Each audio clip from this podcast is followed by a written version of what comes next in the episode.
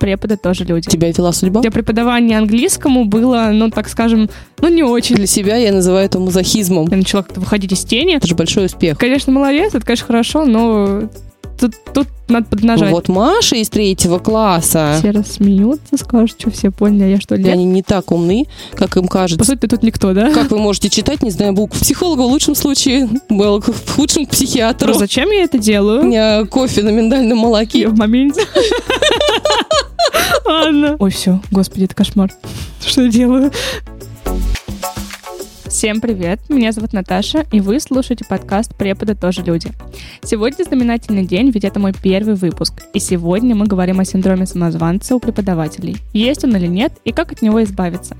Мой гость сегодня клинический психолог и телесно-ориентированный терапевт Качук Галина. Я правильно выговорила? Правильно все выговорил. Добрый вечер. Добрый вечер, добрый день. Здравствуйте всем. Ну, во-первых, хочу поблагодарить за то, что вы пришли сразу, потому что было волнительно вообще начинать свой первый выпуск. Это мой первый опыт подкаста в принципе, а, и я так подумала, что тема первого выпуска должна быть какая-то актуальная, в первую очередь для меня, чтобы я загорелась этой идеей, и чтобы я э, вынесла для себя что-то отсюда. И, конечно же, чтобы она была актуальна для коллег, которые будут это слушать, и для преподов, которые будут это слушать.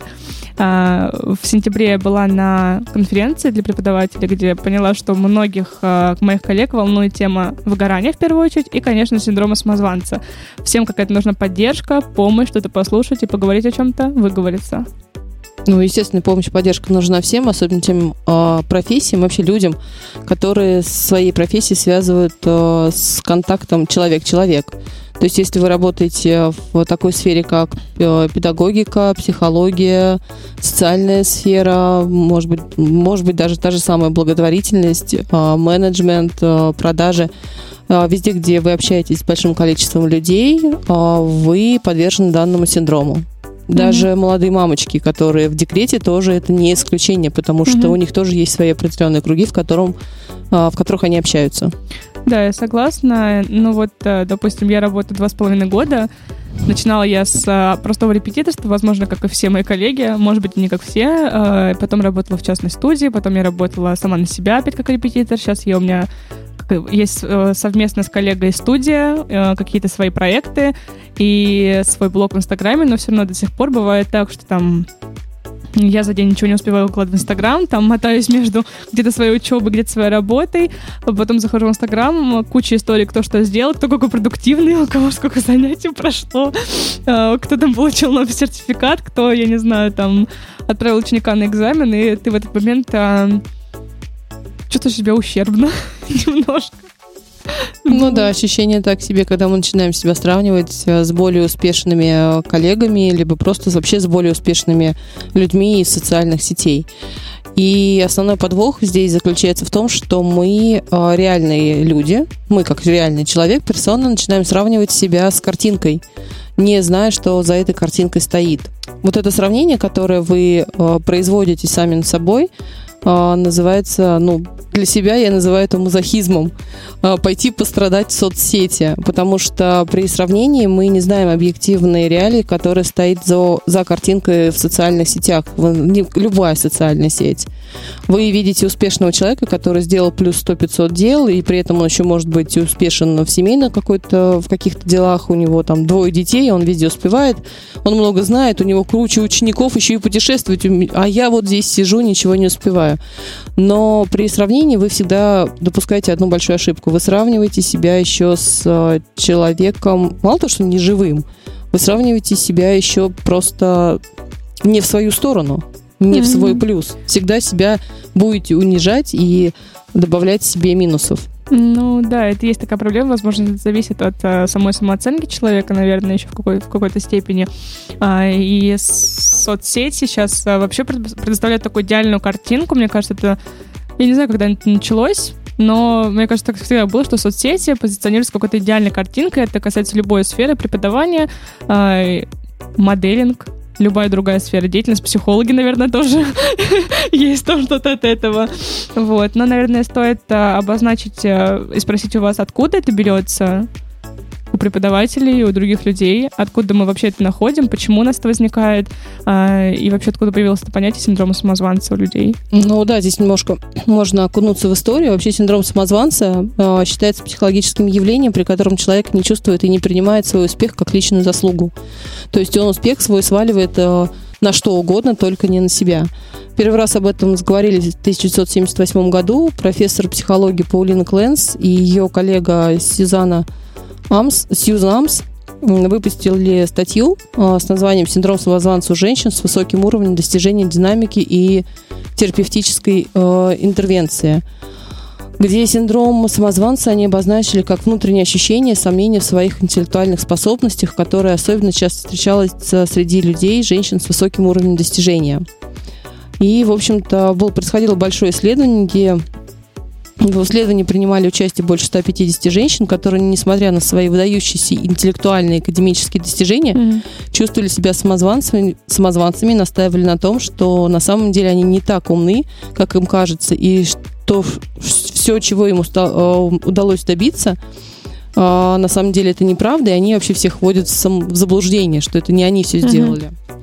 Mm-hmm. И с тех пор синдром самозванца у нас так, так скажем, к нам пристал и стали замечать, mm-hmm. что испытывают его все больше и больше и больше mm-hmm. и больше. Ну, в принципе, э, я не знаю, у меня это было всегда, даже, наверное, м- со школы, еще когда я была вот совсем еще в начальной школе. Это, как, наверное, правильно, если я правильно понимаю, идет из детства, то есть э, ты там маленький что-то сделал, э, ну вот, допустим, я ходила в детстве на, на теннис, у меня был большой вид спорта, я занималась им очень долго. Э, всегда было чего-то недостаточно. То есть ты молодец, но нужно что-то еще. Но всегда есть какое-то но, которое тебе Да, то всегда вот есть это дурацкое но, которое просто там... Ты, конечно, молодец, это, конечно, хорошо, но тут, тут надо поднажать еще немножко. И сейчас вот даже когда э, я чувствую какие-то свои успехи в сфере деятельности, а, чувствую успех в том, что, допустим, мне удалось там с учеником даже продуктивно позаниматься, а у меня всегда бегом это выложить в Инстаграм. Сказать, что вот, а, там я сижу, у нас с ребенком там что-то хорошее занятие, делали то-то, то-то, то-то. По сути, это можно было бы неделю, как бы кому оно надо, да, это знать, потому что вот, ну, почему-то у меня это есть. То есть я вот сделала что-то хорошее, мне хочется этим поделиться, это выложить. Я почему-то привязываю к синдрому самозванца, что как бы, вот я хочу показать, что посмотрите, у меня там все хорошо. Похвалиться. Похвалиться, да. То есть я не знаю, может быть, сейчас звучит плохо, что как бы я хвастаюсь, но мне кажется, это вызвано синдромом самозванца. Когда у тебя этого нет, ты думаешь, блин, хочу. Надо тоже показать, что меня все хорошо, что я тоже что-то делаю в этом мире. Ну, вот ты правильно все заметила. Все, действительно, мы все родом из детства, и все наши, ну, давайте уж честно говоря, наши тараканы, которые в жизни нам пытают, мешают э, чего-то добиться, идут родом из детства. Навешали нам их э, как правило, наши родители, а им, им, нашим родителям их родители, а их родители их бабушки, дедушки, прабабушки. Это называется целая семейная система, в которой мы растем, которая передается из поколения в поколение. Хоть сейчас, за последние 20 лет, есть небольшие сдвиги, когда э, думающие родители перестают наказывать своих детей физически, да, как-то mm-hmm. с ними расправляться. Говорят нам, что подзатыльники вредны, по попе бить тоже, оказывается, нельзя. Mm-hmm. А угол это вообще страшное место, где куда детей ставить не то, что нельзя, а даже запрещено. А, вот. И сейчас стали ну, думать про это понимать, и многие родители, даже я радуюсь, что есть школы родителей, которые учат воспитывать детей. Это правильно, чтобы просто сменить, сменить форму воспитания детей, сменить форму вообще общения родителей детей. Да. Но те дети, которые вы, выросли у родителей без помощи психологов, как правило, имеют некоторые установки, которые, в конце mm-hmm. концов, приводят их к этому синдрому самозванца. Одна из них, как ни странно, когда родители считают, что ребенок особенный. А, они повышают требования к ребенку и лишают его права на ошибку, когда они ему говорят, ты самый лучший, ты самый умный, ты самый хороший, ты можешь сделать лучше, чем делают твои одноклассники. И эта установка потом как раз взращивает вот тот самый перфекционизм, про который мы, ну, про, который тоже ведет к синдрому самозванца. Uh-huh. А второе еще установка, когда родители начинают сравнивать э, одного ребенка с другим. Вот Маша из третьего класса. Ой, да. Очень хорошая девочка. Она получает пять почтений, а у тебя три. Как ты мог? Неважно, что Маша научилась ходить в два года и вообще является каким-то супергением, и у нее все предметы идут хорошо, ну просто у нее так устроен мозг, и ей дается учеба легко. А своему собственному сыну дается тяжело, потому что у него ну, банальный синдром гиперактивности, неусидчивость, невнимательность, да нет мотивации просто учиться. Но сравнивать продолжает. Вот эта установка, что ты не так хорош, как он, тот ребенок тоже ведет э, непосредственно к синдрому. А еще такой момент, э, как ни странно, когда родители нам говорят, что был бы умный, умный справился еще быстрее бы. То есть mm-hmm. ты справился, но мог бы сделать это лучше. И у человека создается иллюзия, что опытный, талантливый человек не сталкивается с трудностями, делает работу быстро. Он не оставляет себе права на ошибку. Еще, как ни странно, скромность, которая есть у наших родителей. Не mm-hmm. выделяйся, будь как всем. Нельзя да. хвалиться. Ты что, зачем хвалиться своими достижениями, гордиться этими? Получил медаль, спрячь подальше, никому не да, показывай. Зачем выкладывать в Инстаграм, зачем рассказывать? Зачем вообще Инстаграм да, нужен? что это такое за социальная сеть?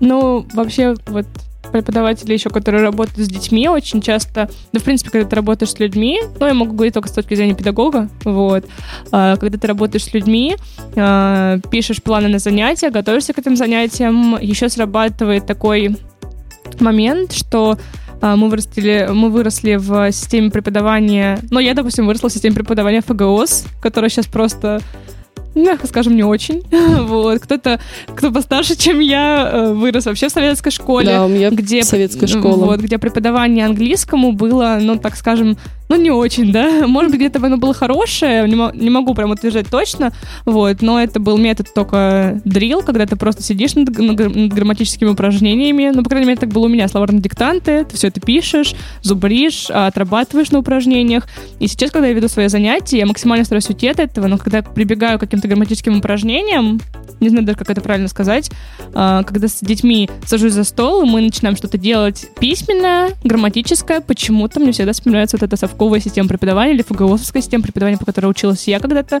А, и я такая думаю, ой, все, господи, это кошмар что я делаю. это какой-то кошмар. Я как все эти преподаватели из школы. Не знаю, почему это тоже срабатывает, но эта штука у меня тоже есть. То есть, нет, надо встать с ребенком что-то другое поделать, надо в игру с ним поиграть, чтобы отработать материал, или там, э, я не знаю, нужно с ним зарядку сделать, чтобы он э, как-то развеялся, расслабился. Э, ну, вот такая штука тоже есть. Может быть, когда ты себя сравниваешь с преподаванием старого времени, с преподаванием нового времени. Ну, про то, что ты сейчас э, сказал, такой легкий комментарий могу сказать, что, насколько я замечаю, ну, по своему mm-hmm. ребенку, которому сейчас 9 лет, и он учится тоже в школе, когда он мне принес первый раз английский язык, как делать, и сказал, как вы можете читать, не зная букв. Он говорит, ну мы читаем. Я говорю, какая это буква? Я не знаю. Mm-hmm. Я говорю, ну подожди, у меня мир перевернулся, честно mm-hmm. сказать. А, по поводу других детей, планирования заданий. А, ну, каждый ребенок индивидуален. Нельзя заставить всех 30 человек делать одно и то же упражнение, потому что у каждого своя, свое устройство нервной системы, у каждого своя система возбуждения, у каждого своя система торможения. И тот ребенок, который может отсидеть 40 минут, он не может, допустим, делать физические упражнения, ему просто неинтересно, ему это не нужно. А есть дети, которые просто без этого не могут. Угу. И да, конечно, я надеюсь, что новая система образования все-таки э, немножечко, может быть, подстраивается под детей. Угу потому что все равно как-то это разно, ну, разнобра, разноображивает. А то, что э, говоришь ты, ты подстраиваешься под детей, видя их, зная их нервную систему, понимая, mm как с ребенком контактировать, ты их заинтересовываешь. Это называется мотивация. И тем самым ты мотивируя детей на свои занятия, если им интересно. Mm-hmm. То есть это, это способствует тому, что через 2-3 месяца они не сдуются и, не, и будут продолжать ходить дальше на mm-hmm. уроки. У преподавателей, насколько я знаю, ну, это опять же таки, что касается меня, возможно, у кого-то из моих коллег тоже такая есть ситуация, а, когда ребенок параллельно занимается и с тобой как с преподавателем дополнительно, и в школе английский. Бывает так, что ребенок приходит и говорит, у меня тройка по английскому, и есть еще родители, которые, для которых это просто пропасть, беда, все, это кошмар, конец света. Какой почему, ужас, да? да, почему ребенка три, почему там, я не знаю, не четыре, как так получилось? И иногда бывает так, что негатив сваливается на преподавателей, и это тоже вызывает своего рода синдром самозванца, что ты думаешь, блин, это я плохо подготовила ребенка, что там вот он там плохо написал контрольную. Хотя ты не знаешь, почему у него тройка. Может, он там, не знаю, не 100 ноги сегодня встал, и у него вообще день э, ну, мягко говоря, не очень пошел там, я не знаю. вот. Или э, его одноклассник толкнул, он там не в тот пропуск слово вписал, я не знаю. То есть ты не знаешь уже, из, какая причина была э, этой оценки, но начинаешь тоже винить себя подсознательно, может быть, из-за родителей, которые могут там сказать, а мы вам деньги платим, ну, где пятерки наши? Вот. Где пятерки ваши? Почему у моего ребенка тройка должна да. быть пятерка? Я же им деньги плачу. Ну да, вот это тоже штука есть в работе, а, а, особенно с родителями. Вот. Или с детьми, которые much зациклены на оценках. Но это тоже идет от родителей, соответственно, когда ты просто с э, ребенок приходит, у меня три, ты такой, блин, ну все. И у меня такое было, что когда у некоторых детей в школе было, ну, так скажем, нелегко, когда им нужно было перейти с... Приходили с конкретным запросом, там, уйти с тройки на четверку, допустим. И каждая контрольная ребенок говорил, у меня вот завтра тест, и я просто вот этот весь, весь день сидел, думаю, господи, как уже он напишет. Я там писала в конце вечера там, ой, то-то, то-то, здравствуй, там, как у тебя прошло, все ли нормально, все ли ты хорошо написал. И там ученик рассказывает, делится эмоциями, ты прям переживаешь, как у него будет оценка, и волнуешься за это, блин. Хотя, по сути, чего волноваться?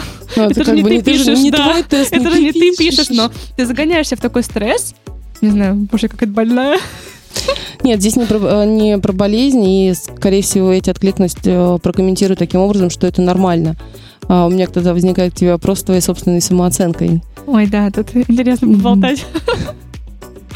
Самооценка, которую нам навешивают наши родители, наше общество. Ребенок же сам себя не может оценить. Э, нас оценивают родители, да. нам говорят, какие, насколько мы хорошие, насколько ли мы не хорошие, либо мы хорошие, но да, да, да. Вот, это все влияет на нашу структуру личности, которую в последующем мы э, распространяем. Это, знаете, есть такой пример, когда девушка одевает красное платье и идет по улице в красном платье с выпрямленной спиной, с красными губами на каблуках, и э, чувствует себя очень уверенно, потому что она красивая, сексуальная, и чувствует себя mm-hmm. так же. Тут она встречает бабушку, бабушка говорит, фу, проститутка, фу, плюнула в нее.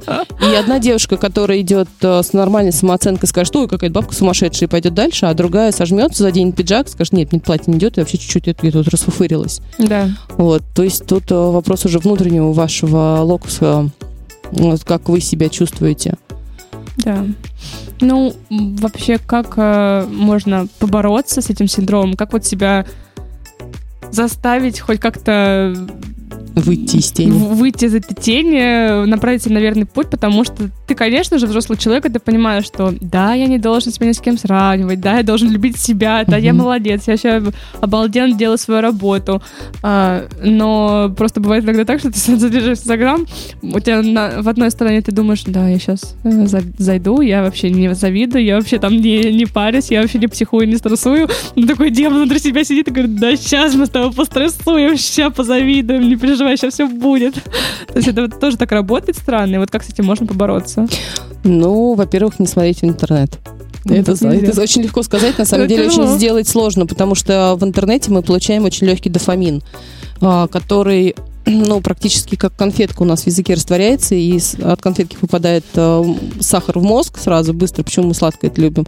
То же самое и от соцсетей мы э, получаем где-то быстрое удовольствие, угу. либо где-то неудовольствие. А, как правило, больше удовольствия, поэтому мы им не можем без соцсетей. Мы на них подсажены. Это да, это зависимость. А, это первый момент. Второй момент. Если вы начинаете себя сравнивать, давайте сравнивать себя адекватно. А, в том плане, что вы начинаете сравнивать себя, если даже с каким-то преподавателем, угу. вы сравниваете не личности, преподавателя одного, преподавателя другого, как человека, как персоны. А вы можете сравнить свои методы обучения, вы можете сравнить оформление инстаграм-странички, mm-hmm. вы можете сравнить картинку с картинкой. Какая у нее по счету восьмая фотография, какая у вас по счету восьмая фотография. Mm-hmm. А, это что касается сравнения именно в соцсетях. А так вообще о, по поводу еще сравнения.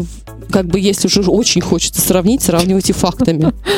Давайте мы распишем тогда, возьмете какую-то некую там Васю Пупкина, который тоже преподаватель, и выпишите все заслуги Васи Пупкина за год в Инстаграм, и выпишите свои, э, так скажем, успехи за год в Инстаграм, и вы будете сравнивать плюсики или минусики, если уж очень хочется.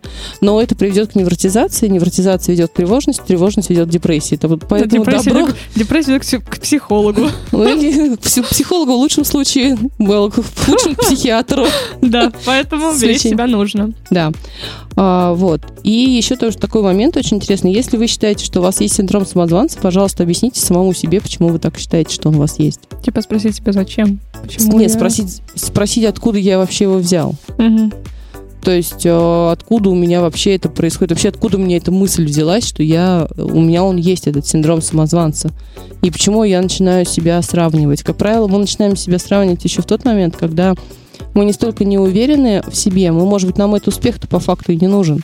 Мы начинаем э, бежать за социумом, бежать-то туда не хочется, и поэтому силы и энергии нет ну, да, туда ты бежать. Ты подвергаешься стадному эффекту. Я как все, да. я побегу как все, я там поделаю как все, сделаю как, как все. Э, хотя, кстати, вот псевдоуспешность вот это э, сетей и навязанная социумом, которая нам кажется, что она важная, Угу. А, на самом деле тут нужно для себя определить, действительно ли это важно, действительно ли я это хочу. Если ты это хочешь, и для тебя это важно, окей, делай. Угу. Делай хоть что-то, лежи хотя бы в сторону направления своей мечты, если тебе хочется там миллионный блог иметь, угу. ну, да, как педагога. Вот. Если не хочется, то не надо. Определись сам собой, что ты хочешь. Да, я согласна. А если ты это хочешь, второй вопрос, зачем ты это хочешь? Что, какой, какой какие ощущения ты испытаешь, когда у тебя появится большое количество подписчиков, либо когда ты поймешь, что ты достиг определенного своего успеха? И еще главный вопрос, как ты поймешь, что ты его достиг? Ну, кстати, да, я когда только начинала работать, а, я работала вообще без всего, без какого-то предыдущего опыта, без а, диплома из университета, кстати, а, без вообще какого-то аттестата. Я работала без сертификатов международных по английскому языку. В общем, работала нулевая. И как раз-таки, по-моему, это была зима 2020 года. И мне предложили на работе сдать экзамен. Ну, преподы, которые слушают, наверное, поймут, это TKT. Мне предложили сдать такой базовый экзамен для преподавателя на методику, вот, и я решила попробовать сдать, хотя я не понимала, зачем мне это нужно, то есть тогда я пошла только потому, что мне его сказали, то есть надо сдать, а то как-то ну, странновато, работаешь в центре, но у тебя ничего нет. По сути, ты тут никто, да? Вот. Не знаю, уж правильно это было логично, но все равно мне как бы сказали. Я не понимала, зачем мне это нужно делать, зачем мне это нужно сдавать. То есть у меня даже не было такой цели сдавать экзамены. А, мне просто нравилось то, как я работаю. Нравилось то, что я сижу, готовлю к занятиям, ищу материалы, там слушаю какие-то вебинары. А, на разных платформах. А, сейчас, допустим, проработав какое-то время, получив опыт, я понимаю, что вот я хочу сдать такой-то экзамен, получить такой-то диплом, затем-то, тем-то, там, затем-то, тем-то, тем-то. Потому что, допустим, когда я сдавала в июле а, экзамен на знание языка, на уровень языка, я понимала, что мне это нужно для того, чтобы я, во-первых, могла его подтвердить, что вот ко мне пришло ученик, и я могла ему показать, у меня такой уровень языка, могу вас обучить так-то, так-то. С этого года я еще работаю со взрослыми, и это для меня стало еще более важно, потому что взрослые ученики как правило, приходит с конкретной такой целью, что нужно то-то, то-то, то-то тоже. И, допустим, если у меня уровень B2, конечно же, я не возьму ученика, который идет там на уровень C. Вот.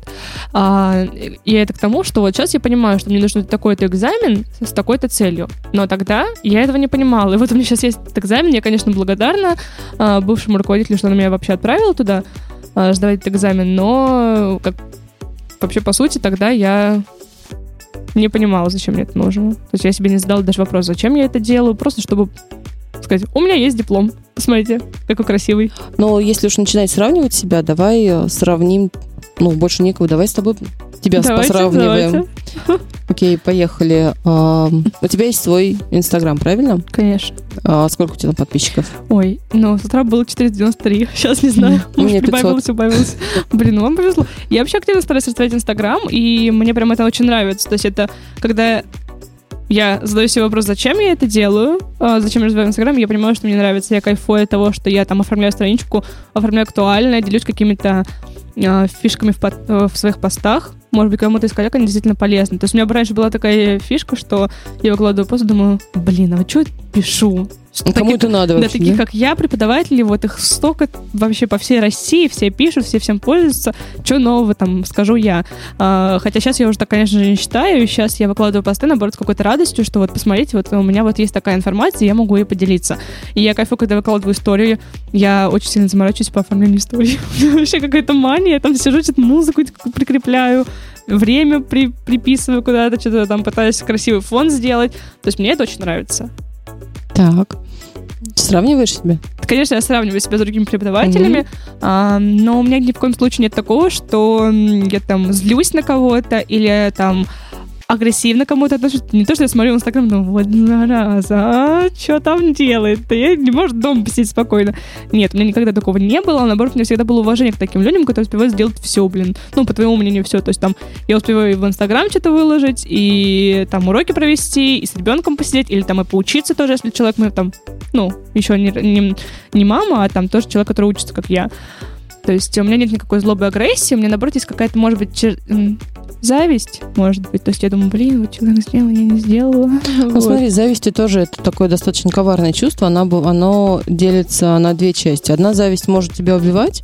Ты заползаешь в свою пещеру и начинаешь там дико реветь о том, что вот я Мгм. такая, не, я такая сякая, я не могу, я не успеваю ничего, а она успевает. Вот эта зависть нас убивает. Но если ты завидуешь по-хорошему и думаешь, блин, круто человек может, если он смог, значит и я так смогу, То а я есть еще мотива- мотивационная. мотивационная, да, зависть, то, и она тебя продвигает, она является продуктивной, то да, окей, пусть она будет. Но у меня такое ощущение, что прям мотивационная зависть, потому что если Тогда бы... это не зависть. Это мотивация и вдохновление.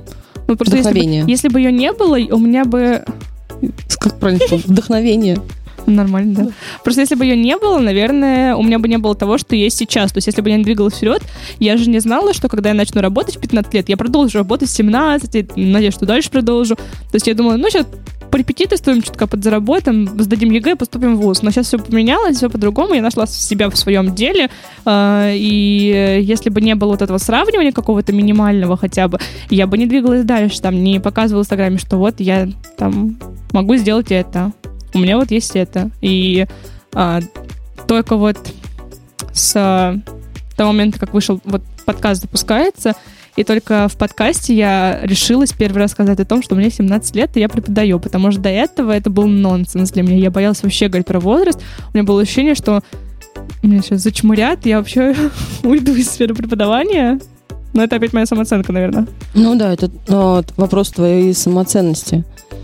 А, окей, а если мы начинаем сравнивать, есть такая еще одна фишка в сравнении. Давайте сравнивать себя только с собой и с бывшим собой. Ну, в том плане, что что было с тобой в год назад именно вот в это время, там, в эту зиму, что было с тобой год назад. Кошмар. У меня не было ничего. Ну как, я тогда в прошлую зиму я уволилась из э, центра, в котором я проработала год. Я э, опять вернулась к своему формату репетиторства. Ну, почему-то я была, была, была в себе очень зажатая.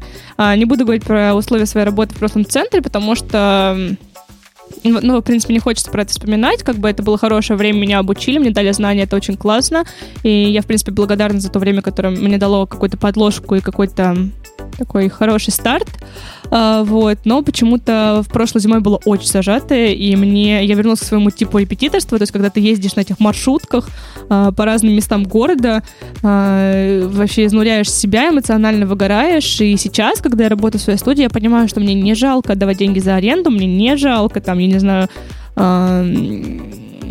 отдавать деньги за мебель, ездить туда, там, какой по утрам, допустим, но я работаю в своем пространстве, я не мотаюсь по городу, как угорелая, потому что год назад у меня было тотальное эмоциональное выгорание, и я была очень закрытая, и даже не освещала в тему педагогики. Я ее начала освещать вот только в апреле 2020 года, э, 21 21 года.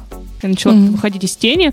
А, в прошлую зиму у меня просто ничего.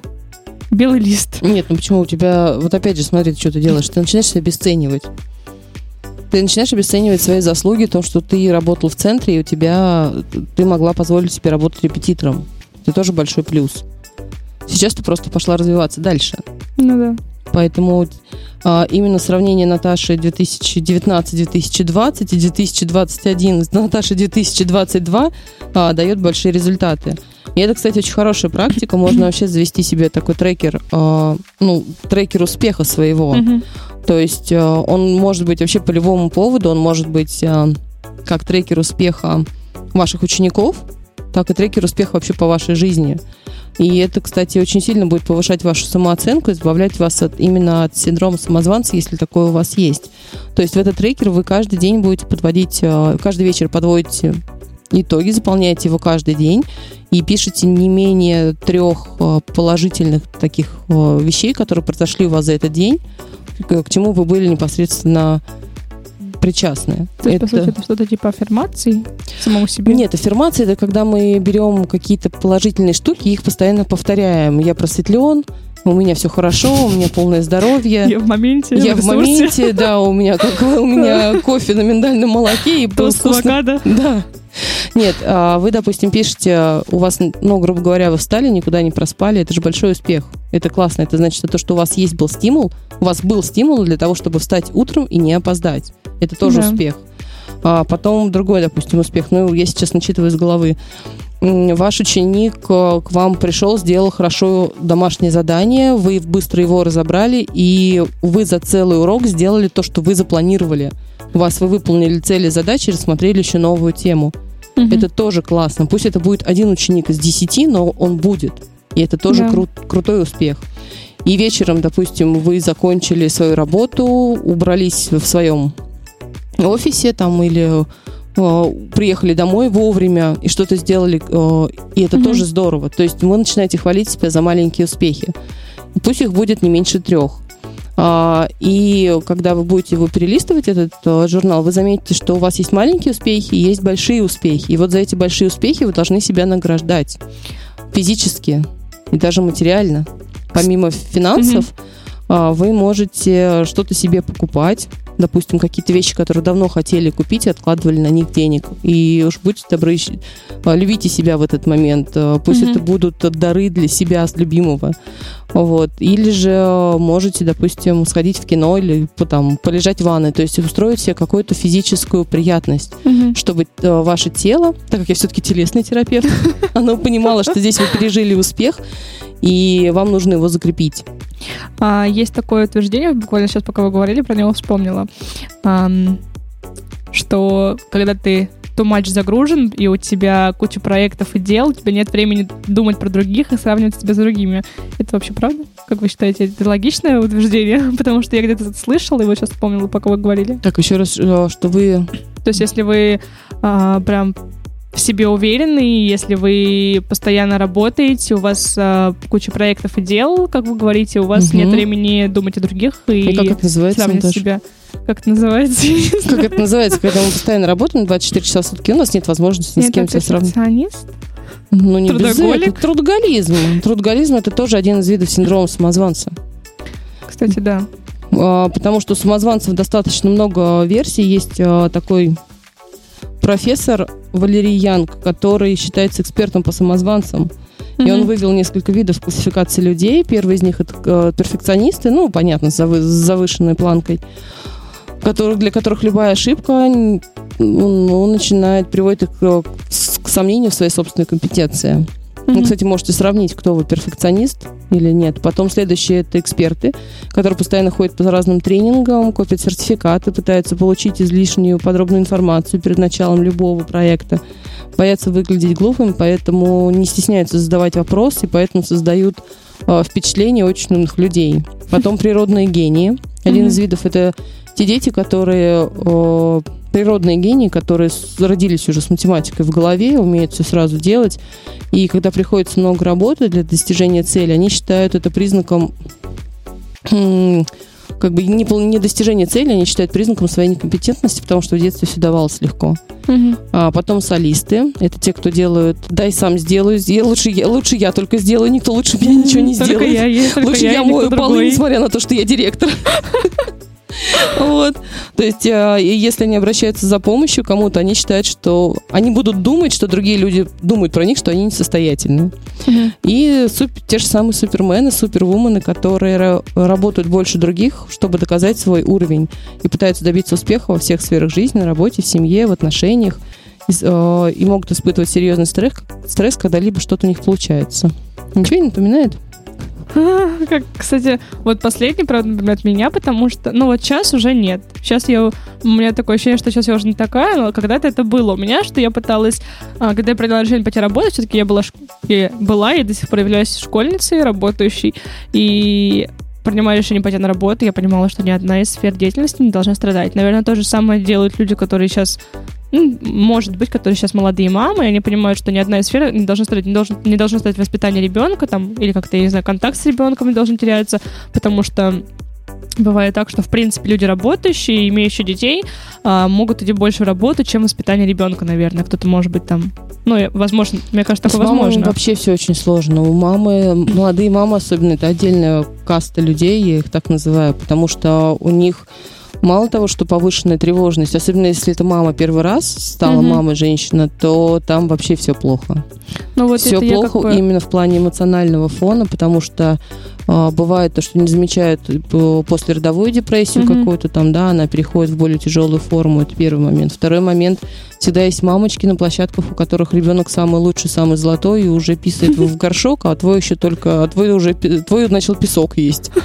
Вот. И вот это сравнение, конечно, будет не в сторону э, мамочки. А, и, естественно, если не помогают близкие, друзья, родственники, видом на тебе, ребенок на тебе, и еще, может быть, приходится зарабатывать. Угу. А еще в Инстаграм зайдешь, там еще инстамамы есть, которые везде успешные, прекрасные, то вообще все можно себе загнобить. Поэтому с мамочками очень тяжело, и мне кажется, тяжелее всех. Ну, это как вот пример мой, как еще, еще один пример, вот, но если проговорить про мою ситуацию, то я была, я была и остаюсь работающим подростком, а, по сути, и ни одна из сфер моей деятельности не должна страдать. Я до сих пор придерживаюсь такого мнения, но когда-то я придерживаюсь такого мнения, что все должно быть идеально, ну, как бы и учеба должна быть идеальной, и работа должна быть идеальной. Сейчас мне 17 лет, через три месяца сдаю ЕГЭ, я работаю, и вообще мне не важно, как я сдам это ЕГЭ, ребята, потому что я, я во-первых, знаю систему образования, во-вторых, э, я готовлюсь настолько, насколько мне позволяют мои силы. То есть это не то, что я прям забиваю на свою учебу и там, ну все, работаю, и слава богу, учиться не буду. Нет, я учусь, и я прилагаю очень много усилий э, для того, чтобы у меня были какие-то знания. Я также работаю с репетиторами, вот, но я не ставлю там экзамен цель своей жизни, чтобы ждать все на 100 баллов или, я не знаю, там, или то же самое в работе. Я не стараюсь отвести все там занятия на просто идеально, потому что я понимаю, что у ребенка может быть не то настроение на занятии, и это тоже сыграет свою роль, что у меня там может быть луна в той фазе, я не смогу там все провести прям идеально, идеально, идеально, что так не бывает. Хотя когда-то я к этому стремилась, чтобы у меня было идеально везде. Итогом мы получили эмоциональное выгорание. Ну, в лучшем случае, ты знаешь, отделалась испугом. Потому что хорошо, что отследила и заметила это, потому что эмоциональное выгорание, оно же приводит тоже к депрессии. Депрессия приводит к нежеланию жить. Депрессия вообще это как про то, что твое тело как бы устало, ему нужно отдохнуть. Mm-hmm. Нельзя постоянно разрываться на большое количество вещей. Вообще, когда мы пытаемся сразу всеми делами заниматься и пытаемся успеть везде, у меня почему-то такая ассоциация идет, что человек начинает чувствовать себя эквилибристом. Это тот человек в цирке, который подкидывает кегли, там шпаги, я не uh-huh. знаю, что там, кольца. Еще при этом он должен стоять на неустойчивой поверхности, там какой, uh-huh. какой-то мяч, шарик, ну что-то круглое, сверху склад... обязательно будет дощечка. И вот он на эту дощечку стоит и начинает там жонглировать uh-huh. этими штуками. Если одна штука какая-то падает у него из рук, у него весь номер рассыпается. Uh-huh. И при этом на тебя наш социум играет как раз роль зрителей, которые на тебя смотрят. Uh-huh. Вот. И, конечно, ты, когда у тебя все это рассыпается, ты расстраиваешься, и что ты делаешь в этот момент по новой? Ты начинаешь mm-hmm. по новой выставлять это все и опять а, по новой жонглировать. Но, может быть, если так все идет плохо и не особо хорошо получается, может, номер надо просто сменить, цирковой. Кстати, да. Может, просто надо выйти из этой роли и попробовать. Так, эквилибристика не мое, пойду-ка я в фокусники. Или, ну. может быть, мне надо поработать с дикими животными. То есть mm-hmm. просто попробовать посмотреть э, на ситуацию с другой стороны. И очень помогает хорошо включать критическое мышление. И, наконец-то, понять mm-hmm. такую простую истину, что нас не может разорвать. То есть, может быть, как бы нужно разрешить себе быть не идеальным, как бы это сейчас банально не звучало, что... Разрешить себе ошибаться, не знать да. все на свете. Хотя тоже вот это вот э, большая как-то детская травма, я не могу сказать, что она есть у меня, А, но, возможно, у кого-то есть, хотя, может быть, я, я как бы не знаю, может быть, она у меня есть, может быть, ее у меня нет. То есть вот это вот боязнь совершать ошибки. А, потому что, когда, опять же таки, я только начинала работать, а, я очень боялась простите за выражение, ложануть на своих занятиях. То есть, э, особенно когда я работала с детьми, еще тогда ко мне на занятия приходили родители детей, особенно это, если это были малыши, у меня были трехлетки на занятиях, которые пока что не, ну, не могли сепарироваться от мамы, и мама ходили с ними на занятия, у меня тряслись руки. Я настолько это сильно боялась как бы ошибиться, хотя, по сути, все родители были очень адекватные и понимающие. Кого и боялась, извини? Родители, я боялась, что... Укусят? Там... и боялась, что тебе на жалобу напишут. Я не знаю, откуда мне это опять взялось, но вот это, опять же таки, боязнь допустить ошибку. Она у меня была, сейчас Ну, она... это как раз вот родительская установка, про которую мы в самом начале говорили, я особенный. Когда угу. на ребенка возлагают намного больше ответственности за какие-то действия, либо не действия сами родители.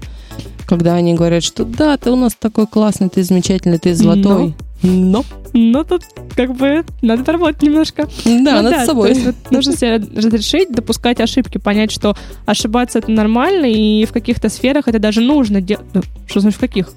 Везде это нужно делать, чтобы вообще какой-то опыт наработать, чтобы э, сделать какие-то выводы, что типа так, ну вот у меня была такая ситуация, знаешь, в следующем году я так делать не буду. У меня такая ситуация была с э, работой в группах в этом году, потому что когда я в этом году набирала учеников, а, я совершила очень большую ошибку, я набрала себе 15 контактных часов.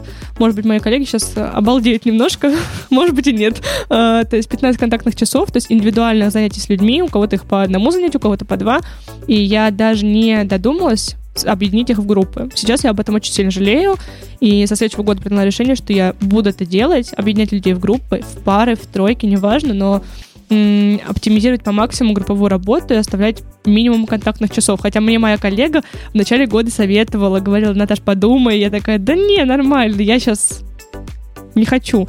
В итоге сейчас февраль месяц, и честно, я, ну, не, не то, что я выгораю от этого дела, я люблю работать индивидуально, э, как сама, если меня учат мои преподаватели, э, готовя, готовя к экзаменам, так и с э, учениками я люблю работать индивидуально. Но я понимаю, что мне хочется поработать в группах, и что сократить свои контактные часы было бы разумным решением. То есть вот эта ошибка мне помогает понять, что через э, там вот, ну сколько осталось до следующего года, там несколько месяцев, я смогу летом оптимизировать, а, оптимизировать свою деятельность и как-то собрать людей в группы, в пары, в тройки, чтобы мне было комфортнее работать.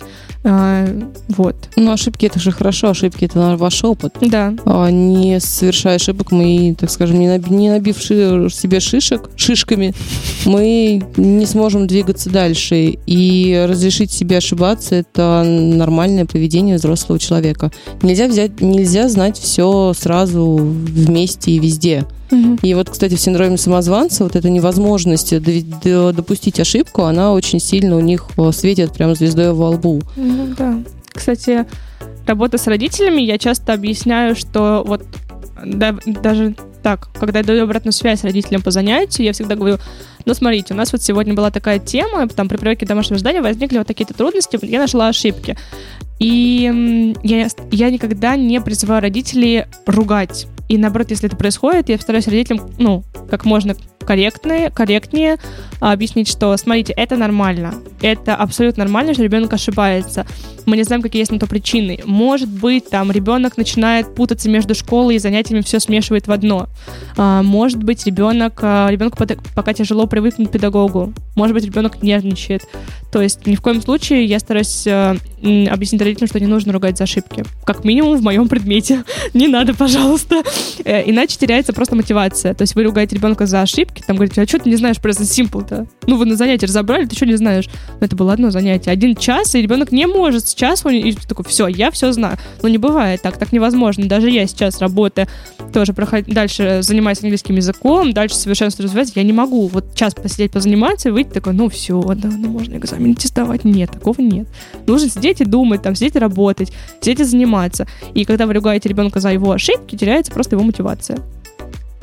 Ну, вообще с мотивацией это работа учителя, конечно, в том числе, но конечно. больше ра- работа родителя и ребенка. Мне кажется, это общая такая работа совместная. Но, прям. скорее всего, ну, скорее всего, да. А, вот. Но если ученик во время работы начинает терять мотивацию, там, через 2-3 месяца, ну, они как бы могут отказаться, да, mm-hmm. наверное, от занятий по английскому языку, то, в общем-то, как бы, если у вас есть синдром самозванца, конечно, вы уйдете в пещеру плакать.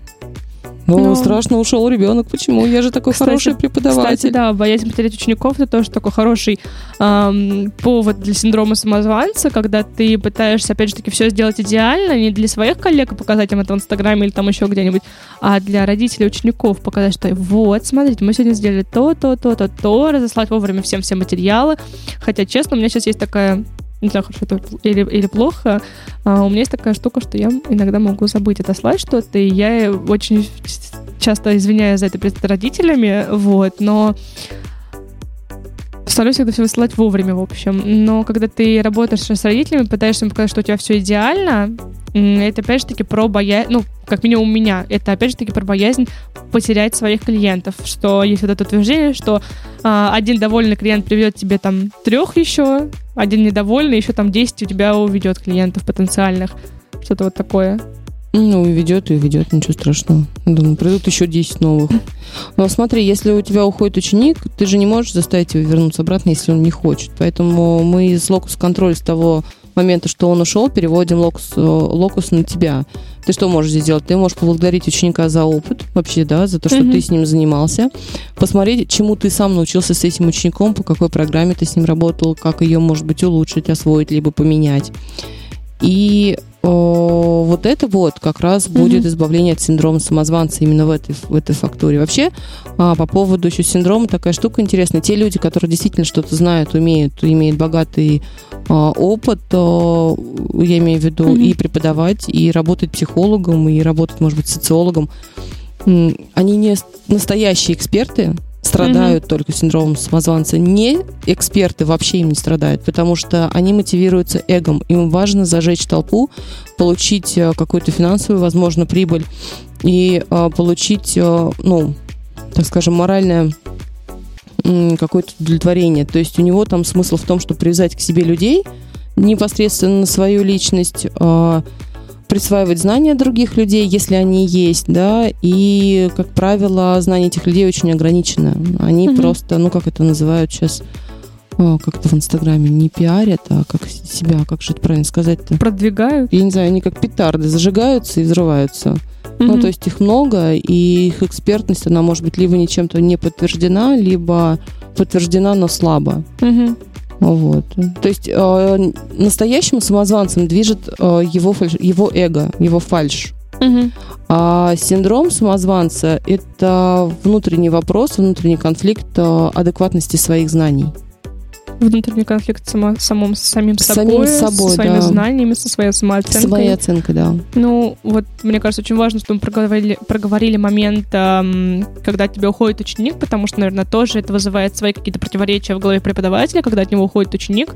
А, ну да, это какой-то кошмар. Но вот у меня, у меня были ситуации, когда от меня уходили люди, допустим, по причине того, что когда я приезжала в студию и перестала работать как репетитор, который выезжает на дом, а, оставляла людям условия только, что вы ездите ко мне, и, к сожалению, никак больше. Я работаю в своем пространстве, это мои условия. А, многие от меня отказались, то есть ушли, просто сказали, ну нет, нам неудобно. Причем кто-то это сделал по ну, какой-то весомой причине, что у нас нет машины, у нас там грудной ребенок, и, ну, к сожалению, мы не можем. И я прекрасно это понимаю, и отношусь с пониманием до сих пор. Кто-то это сделал просто потому, что, ну, не хочет возить ребенка. И тогда я, помню, сначала очень сильно переживала. Ой, мамочки, а как я буду платить аренду? А как я буду платить коммуналку? А что что же я буду зарабатывать еще? Сейчас от, все от меня уйдут. Вот, но, как ни странно, в августе был поток клиентов. Все пришли, сработало сарафанное радио, и это еще раз доказывает, что если от вас дети уходят, не нужно впадать в синдром самозванца. Не надо вообще никуда Да. впадать, просто это нормальный Да, процесс. то Люди есть приходят кто-то уходит, уходят. кто-то придет, кто-то уйдет. Это всегда на одно свободное место придет еще другой Мгм. человек. Еще тут как себе можно ну, помочь? А, Когда вы работаете преподавателем, а, вы должны понимать, что, в принципе, человеку, который к вам пришел, ему не важно, сколько вам лет, в чем вы одеты, где вы преподаете. Ему важен ваше знание и ваш опыт. То есть он, человек, это, ну, это ученик, пришел к вам за знаниями, которых у него нету, и ему нужно Мгм. их пополнить. То есть это тоже такой момент а, копилочки. Это про то, что когда вы можете бояться, что к вам на занятие придет большой волосатый дядя э, сильный и будет от вас что-то требовать, да, либо придет э, там какой-то ну, маленький мальчик, я не знаю. Угу. То есть если у вас вопросы с, вообще с, с, с людьми, которые к вам приходят на занятия, они приходят именно за вашими знаниями, просят вам угу. э, вас их им передать. Угу. А потом как еще можно бороться? Можно, ну, как я уже говорила, если вы преподаватель, пожалуйста, не сравнивайте себя, свою личность с личностью другого преподавателя. А, вы можете сравнивать а, только заслуги своих учеников. То mm-hmm. есть вы можете, а, если уж пошли сравнивать, то сравнивайте, какой ученик у вас пришел до ваших занятий и какой ученик стал во время ваших занятий, чего он добился, да. там, какое количество звуков вы поставили, какие навыки новые он приобрел, mm-hmm. сколько слов он выучил. Мне, кстати, очень понравилась идея с а, трекером, когда ты пишешь свои заслуги, когда ты себя хвалишь, то есть выписываешь себе хоть бы три твоих достижения там за рабочий день или там несколько достижений, что я сделала за эту рабочую неделю. Можно такой трекер, кстати, завести трекер своих учеников, своих, своих учеников непосредственно. То есть вы будете э, записывать успехи своих учеников, которые mm-hmm. у вас есть, и будете видеть, какой на самом деле вы крутой преподаватель. И это будет тешить э, непосредственно, ну, как бы повышать вашу самооценку именно в mm-hmm. профессиональной сфере. Вот. Mm-hmm. Если о, там есть нужны какие-то вопросы, потом, я думаю, ты в подкасте напишешь. Да, и вопросы для трекера успеха своих учеников э, я предложу в описании к подкасту, и вы там сможете их найти. Угу. Помимо трекера, который у нас есть как оружие борьбы с самозванцем, э, можно еще собирать обратную связь непосредственно от своих учеников и не только от учеников, но и от их родителей. Что понравилось на уроке, что не понравилось, что было легко, что было тяжело, как, что, какая часть урока далась легче, чем какая-то другая. Да. И всегда помнить, что ваше занятие, которое вы проводите, оно не может быть идеальным. Вы можете держать планы, цели занятия, угу. но иногда случается ретроградный Юпитер. И Меркурий, Венера в той фазе. В той ну, фазе, Кстати, вот обратная связь, это у меня как такой обязательный пунктик в ходе занятия, какого бы возраста у меня не был ученик, я всегда интересуюсь э, в конце занятия, что понравилось, что не понравилось, mm-hmm. чем ты уходишь вообще в голове с занятий. А, обожаю вопрос детям задавать, потому что ответы настолько различные всегда бывают. С чем ты уходишь на занятия? С мультиком если там в конце посмотрели что-то. Вот, то есть а, с чем уходишь в голове в конце занятия, что понравилось, что тебе не понравилось, или, возможно, что было непонятно. А когда с ребенком разбираем новую тему, я всегда м, пытаюсь донести мысль, что пожалуйста, не бойся спросить меня, если тебе что-то непонятно. Я говорю, я не ангел, я не бог, я говорю, я, не могу, я могу объяснить, но тебе будет непонятно. Это нормально. Я говорю, переспроси меня еще раз, мы с тобой обсудим заново эту тему, и в этом нет ничего страшного. То есть, если ты меня не понял с первого раза, это не значит, что это что-то плохое. То есть, получается, на уроке ребенок боится преподавателя, а преподаватель боится ребенка накосячить, а ребенок боится что-то спросить. Так давайте выходить. Круг. Да, давайте выходить из этого невротического нездорового да. круга. И преподавателю еще будет полезно помнить такую штуку, что ученики пришли пришли за знаниями, а не для того, чтобы их судить на уроке. Ну, кстати говоря, еще про а, вот эту обратную связь. А, у меня это пошло от того, что я когда-то тоже боялась а, спрашивать своих преподавателей. Это касалось и школы, и репетиторов. Если что-то было непонятно, я всегда кивала. Да, понятно. Потому Но на самом деле почему? ничего не понятно. Но потому что ты боишься допустить ошибку, ты боишься признать, что ты не понял, что ты немножечко... Почему-то у меня была ассоциация, ты не понял, ты тупой.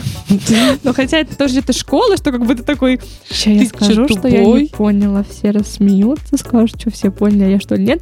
Но это тоже где-то школа, по сути, в какой-то Но это атмосфера, которая загоняет нас в школьные рамки, и в том числе родители тоже особо нас не, это не благодарят. Помните, как мы уроки учили? Я не знаю, как вы, но у меня очень много приходит клиентов. Мы хорошо вообще тоже так, как, как вы учили. Да, вот это вот, э, когда э, начались э, уроки у ребенка, да, мама с кровололом, папа все выучил, а кот пересказал, ну что-то вот типа того.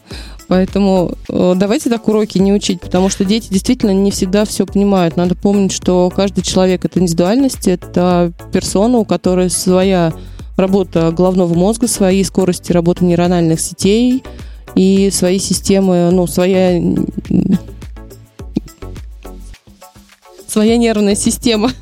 Вот, да. э, которая как на что-то может отвечать, на что-то не может отвечать. И опять же, не все предметы сразу даются. Не зря же есть люди, у которых математика идет хорошо, у кого-то идет хорошо Да, то английский. здесь тоже очень важно это знать. Да, то есть, ну, лично про себя могу сказать, что у меня была двойка по русскому языку, я кое-как закончила стройка. Мне не стыдно про это признаться, но я знаю английский язык. Английский мне дается легко, а вот с русским у меня беда. Но это абсолютно нормально, потому что это не мешает вам сейчас жить. В какой-то степени... Нет, абсолютно. Да, то есть вы можете, ну, даже если возникает вопрос, там, как мне написать такое-то слово, ну, пожалуйста, зайдите в интернет и посмотрите, есть как много... оно пишется. Да, да. сайт, в конце концов, есть Word. Да, да, да, да, да. То есть что, что в этом такого? А, у меня я вообще ни разу не физико-математический человек. Я не, я не принимаю математику, я не принимаю физику. Да, там я не настолько овощ, что я не могу задачу посчитать. я могу это еще пока сделать. Но опять же таки, я сейчас даю ЕГЭ, решаю базовую математику, и логарифмы это просто моя головная боль. Я не понимаю, я к этому нормально отношусь. Вот. Я прекрасно знала биологию, я вообще не понимаю физику и химию в школе. Это мне, ну, это мне оказалось по жизни не нужно. Но те знания, которые нужны будут, э, хорошо, что их можно восполнить, когда вы учитесь. Да, то есть я Дальше. сейчас понимаю, что у меня вот, допустим, уклон работы гуманитарный. Я работаю с, английским языком. а, Я работаю, ну вот, получается, сейчас тоже что-то а, отрасль журналистики какая-то, это ведение подкаст, тоже грамотная какая-то своя речь. Вот, а, по сути, математика мне так вот логарифмы считать, графики строить, ну, так себе, конечно, занятие, но я понимаю, Ну, что сдачу в сейчас... магазине посчитать можно, Ну, да? это да. Но я сейчас понимаю, что как бы это моя вот такая какая-то ответственность, обязанность сдать этот, э- этот экзамен и к нему готовиться просто. Вот. Э, Ну что, я думаю, мы потихонечку можем подводить итоги, да, как-то Ну, заканчивать. Ну, в итоге, как мы можем бороться с синдромом Обязательно самозванца? трекер. Ребята, мне понравилась эта идея, заводим трекеры все. А, давайте а, я немножко подведу психологические э, итоги. Во-первых, э, всегда первое, что самое важное сказать, это ваша адекватная оценка и под- оценка себя. А, то есть вы начинаете измерять э, свои собственные отношения к себе, своими личными достижениями, и вы их не списываете на удачу. Если вы не можете это сделать самостоятельно, попросите близких окружающих. В конце концов, можно прийти к психологу на терапию. А, Второй синдром самозванца, если он возникает, то, скорее всего, это ваша внутренняя проблема, а, которая строится только на вашем собственном внутреннем ощущении, а а не на чужом мнении а, на как- и их фактах, которые могут вообще к вам никакого отношения не иметь. А, Еще такой момент. Не скрывайте своих чувств. Пренебрегая эмоциями, человек еще больше усложняет свою ситуацию. Мгм. Если вы хотите порадоваться, что ваш ученик получил пятерку на экзамене, порадуйтесь, сделайте это искренне, по-настоящему. Обратитесь к фактам. Вспоминайте те проекты достижения, которые были оценены обществом, либо вами, либо те проекты, от которых вы получали удовольствие от участия в этих проектах, либо то, что вы делаете, вы получаете от этого кайф. И есть очень такая штука классная. Аргументируйте самому себе, почему у вас этот синдром есть. Да, Это очень полезно это интересная вещь для да. самоанализа, так посидеть, под- подзагрузиться самому с собой. И, пожалуйста, больше хвалите себя и не уменьшайте свой успех, потому что все, чего вы достигли, это только вы, ваши знания, ваш личный опыт способствует этому. Мгм. А, Галин, спасибо большое, что вы сегодня присоединились Пожалуйста. к нам. А, Я безумно благодарна, что вы осветили нам эту тему, и всем преподавателям, которые будут это слушать, а может быть даже и не преподавателям, кто знает. Вот, а, поэтому мы потихонечку завершаемся. Подписывайтесь на подкаст «Преподы тоже люди» в Apple Podcast, Spotify, Яндекс и других площадках. Ставьте нам звезды, подписывайтесь в Инстаграм. Ссылки на мой Инстаграм и Инстаграм Галины будут в описании к подкасту. А также я плюсом прилагаю литературу, которую можно почитать а, для борьбы с синдромом самозванца. А, Спасибо большое, что послушали этот выпуск. До новых встреч!